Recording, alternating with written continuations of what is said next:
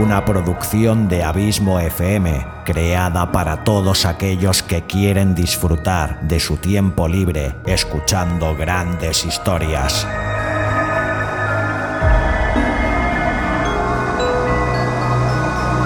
Audiolibros y relatos. Un podcast literalmente literario.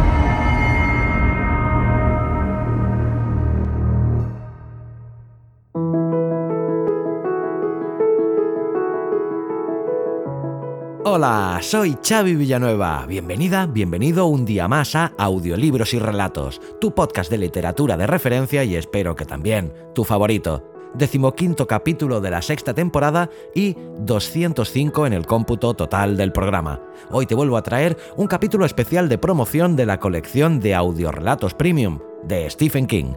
Te recuerdo como siempre que te dejaré con un amplio fragmento del relato, pero que no estará entero. Si lo quieres escuchar entero, tendrás que ir a www.abismofm.com barra colecciones y comprarlo, el capítulo individualmente a un precio de un euro y medio o la colección completa de 10 capítulos por tan solo 10 euros.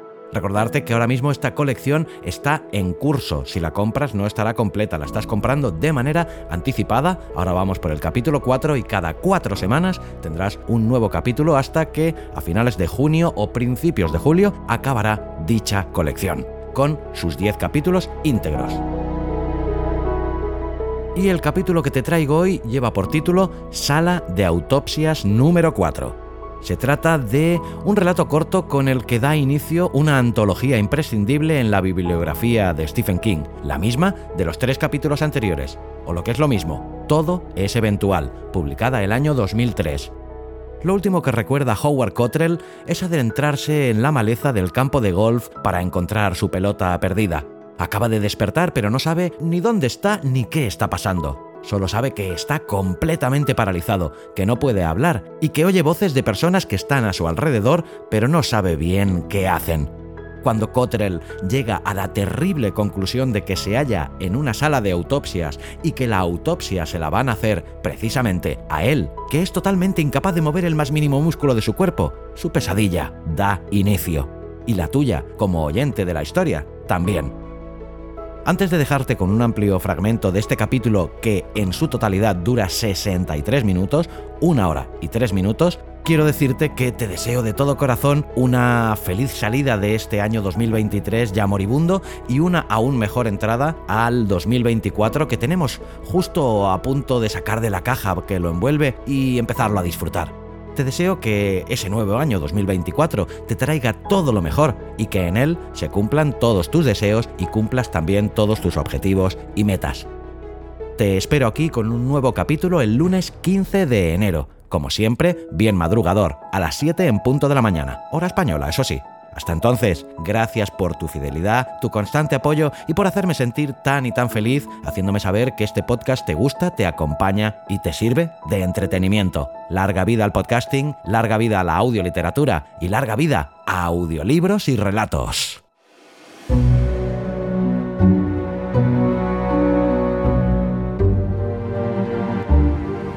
Colección Stephen King.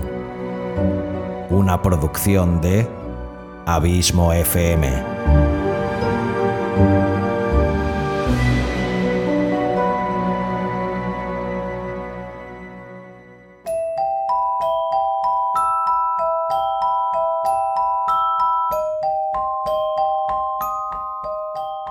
Hola, mi nombre es Stephen King y hoy te presento mi relato Sala de Autopsias número 4.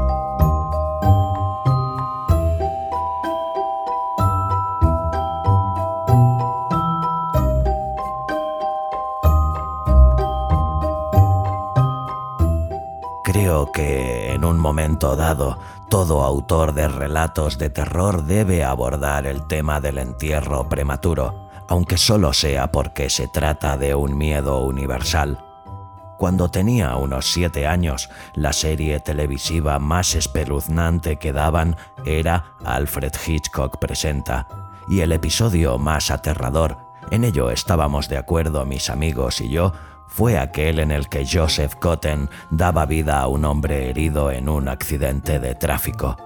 De hecho, estaba tan grave que los médicos lo dan por muerto, porque ni siquiera le encontraban los latidos. Cuando estaban a punto de practicarle la autopsia, es decir, de rajarlo mientras seguía vivo y gritaba en silencio, derramaba una sola lágrima para hacerles ver que no había muerto.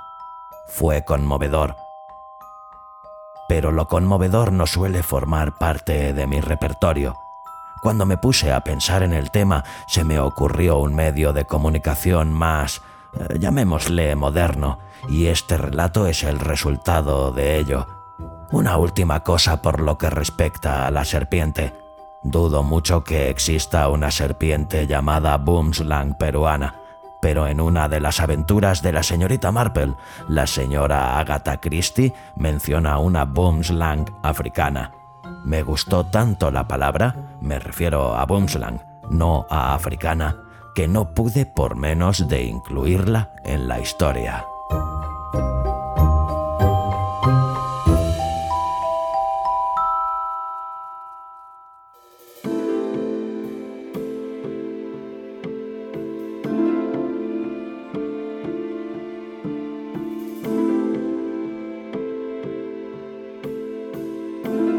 Sala de Autopsias número 4.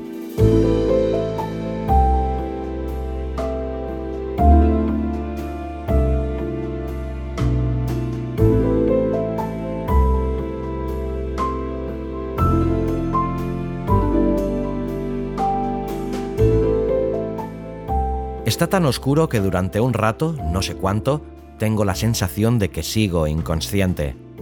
Por fin se me ocurre que las personas inconscientes no experimentan la sensación de que se mueven por la oscuridad acompañadas de un leve sonido rítmico que solo puede ser el chirrido de una rueda. Además, me siento el cuerpo, desde la coronilla hasta la punta de los pies. Huelo algo que podría ser goma o plástico.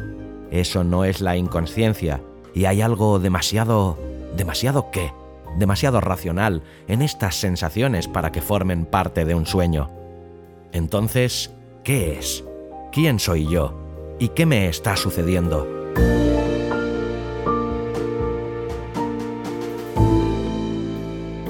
La rueda deja de emitir su estúpido chirrido y yo dejo de moverme. A mi alrededor la cosa que huele a goma cruje. ¿Cuál han dicho? Pregunta una voz. Silencio. La cuatro, creo. Sí, la cuatro responde una segunda voz. Reanudamos la marcha, pero más despacio. Ahora oigo un leve arrastrar de pies, calzados probablemente con zapatos de suela suave, tal vez zapatillas deportivas. Los propietarios de las voces son los propietarios de los zapatos. Vuelven a detenerme. Se oye un golpe sordo seguido de una especie de zumbido. Creo que es el sonido de una puerta de bisagras neumáticas al abrirse. ¿Qué está pasando aquí? Grito, pero solo en mi cabeza. Mis labios no se mueven, lo siento al igual que la lengua, tendida sobre el lecho de mi boca como un topo asustado, pero no puedo moverlos. La cosa sobre la que estoy tendido se pone de nuevo en marcha. ¿Una cama móvil? Una camilla, en otras palabras. Hace mucho tiempo tuve experiencia con ellas durante la repugnante aventura asiática de Lyndon Johnson se me ocurre la idea de que estoy en un hospital, de que me ha sucedido algo malo, algo similar a la explosión que estuvo a punto de pulverizarme hace 23 años y que me van a operar. Esa idea ofrece muchas respuestas, respuestas sensatas en su mayoría, pero a decir verdad no me duele nada. Salvo por el insignificante detalle de que estoy cagado de miedo, me encuentro bien. ¿Y si esos camilleros me están llevando al quirófano? ¿Por qué no veo nada? ¿Por qué no puedo hablar? Por aquí, chicos, dice una tercera voz. ¿No depende eso de quién seas? Me pregunto a renglón seguido, pero de repente me doy cuenta de que para esa pregunta sí tengo respuesta. Soy Howard Cottrell, corredor de bolsa al que algunos de mis colegas conocen por el sobrenombre de Howard el Conquistador.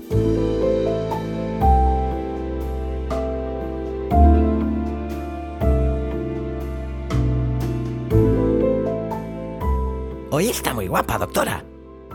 observa la segunda voz, justo encima de mi cabeza. Siempre es agradable recibir tu visto bueno, Rusty. Replica una cuarta voz, esta femenina y muy fría. ¿Podríais daros un poco de prisa? La canguro me espera a las 7. Ha quedado para cenar con sus padres. A las 7. Aún es por la tarde, pero aquí dentro reina la negrura, como en tu sombrero, como en el culo de un pájaro carpintero, como la medianoche en Persia. ¿Y qué está pasando? ¿Dónde he estado? ¿Qué he hecho? ¿Cómo es que no estoy al teléfono? Porque es sábado, murmura una voz desde las profundidades. Estabas... estabas... Un sonido. Walk. Un sonido que adoro. Un sonido por el que vivo. El sonido de... ¿Qué? Un palo de golf, por supuesto. El palo de golf al golpear la pelota. Permanezco inmóvil, siguiéndola con la mirada mientras surca el cielo azul. Me agarran por los hombros y las pantorrillas y me levantan. El gesto me sobresalta e intento gritar. De mis labios no brota sonido alguno, o tal vez sí, un gemido casi inaudible, mucho más leve que el chirrido de la rueda. Y quizá ni eso siquiera. Probablemente no sea más que fruto de mi imaginación.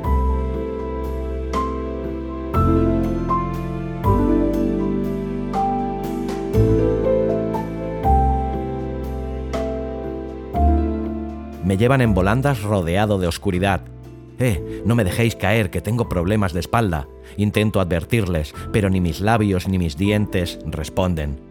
Mi lengua sigue inmóvil en la cavidad bucal, un topo quizá no asustado, sino muerto, y de repente se me ocurre una idea espantosa que me acerca un poco más al pánico.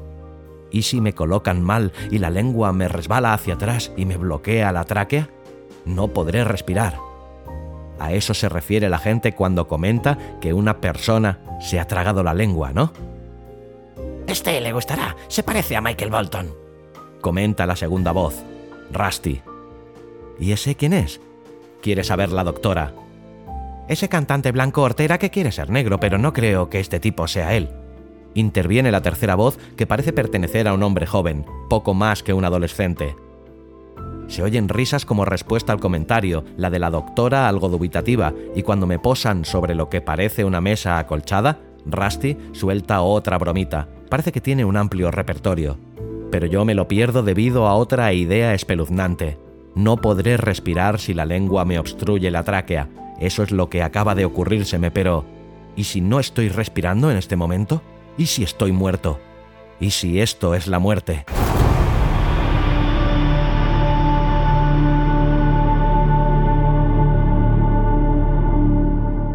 Todo encaja con una suerte de sobrecogedora precisión profiláctica.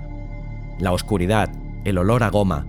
Hoy en día soy Howard el Conquistador, extraordinario corredor de bolsa, el terror del club de campo de Derry, asiduo de lo que en los campos de golf de todo el mundo se conoce como el Hoyo 19 pero en 1971 formaba parte de un equipo de asistencia médica en el delta del Mekong, un muchacho asustado que a veces despertaba con los ojos arrasados en lágrimas tras soñar con el perro de su familia, y de repente me doy cuenta de que conozco esta sensación, este olor.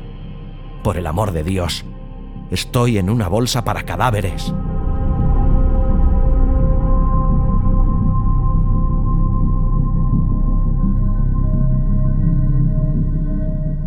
Me firma esto, doctora. No olvide apretar bien. Son tres copias advierte la primera voz. El rasgueo de una pluma sobre papel. Imagino al propietario de la primera voz alargando la tablilla con el sujetapapeles a la doctora. Oh, Dios mío, no permitas que esté muerto. Intento gritar, pero de nuevo en vano. Estoy respirando, ¿no?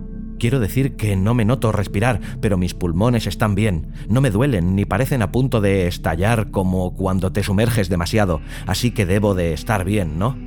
A menos que estés muerto murmura aquella voz de las profundidades. Entonces no estarían a punto de estallar, ¿no te parece? No, porque los pulmones muertos no necesitan respirar. Los pulmones muertos, bueno, se lo toman con calma. ¿Qué hace el sábado por la noche, doctora? Pregunta Rusty. Pero si estoy muerto, ¿cómo es posible que sienta las cosas? ¿Cómo es posible que huela la bolsa? ¿Cómo es posible que oiga estas voces, a la doctora responder que el sábado por la noche tiene que bañar a su perro, que también se llama Rusty, mira por dónde, y a todos reír la broma? Si estoy muerto, ¿por qué no he desaparecido o estoy envuelto en la luz blanca de la que siempre hablan en el programa televisivo de Oprah? De repente oigo un estridente rasgón y me encuentro efectivamente envuelto en luz blanca. Es una luz cegadora como el sol cuando asoma entre las nubes un día de invierno. Intento entornar los ojos para protegerme de ella, pero no puedo. Mis párpados parecen persianas rotas. Un rostro se inclina sobre mí y bloquea parte de la luz que no procede de un deslumbrante plano astral, sino de una hilera de fluorescentes de techo. El rostro pertenece a un joven convencionalmente guapo de unos 25 años. Se parece a esos marmolillos que salen en Los Vigilantes de la Playa o Melrose Place, aunque un pelín más listo. Bajo la gorra de quirófano colocada de cualquier manera sobre su cabeza, asoma gran cantidad de cabello negro. También lleva la bata de rigor. Tiene los ojos azul cobalto, la clase de ojos por los que las chicas supuestamente se pirran. Sobre los pómulos resaltan sendas constelaciones de pecas. Vaya, vaya, dice. Es la tercera voz. Realmente se parece a Michael Bolton. Tiene los dientes un poco largos. Puede que... Se acerca más. Una de las cintas del cuello de la bata quirúrgica me hace cosquillas en la frente. Pero sí, se parece. Eh, Michael, cántanos algo. Ayúdeme. Es lo que intento cantar, pero no puedo más que mirarle a los ojos azul oscuro con expresión de muerto. Una y otra vez me pregunto si estoy muerto, si esto es lo que pasa, si esta situación es la que todo el mundo experimenta cuando la bomba se para. Si sigo vivo, ¿cómo es que no ha visto mis pupilas contraerse con la luz? Pero ya conozco la respuesta a esa pregunta, o al menos eso creo. No se han contraído, por eso me resulta tan doloroso el contacto con la luz de los fluorescentes.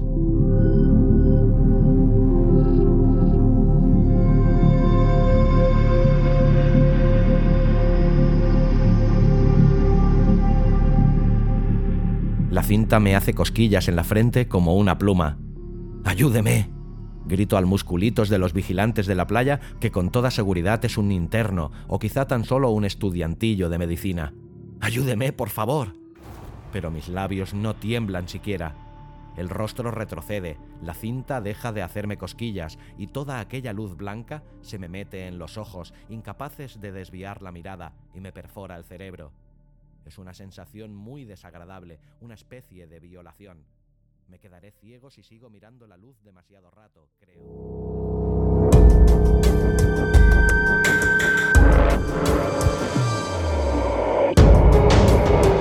Esto ha sido un fragmento de un audiorelato premium de pago.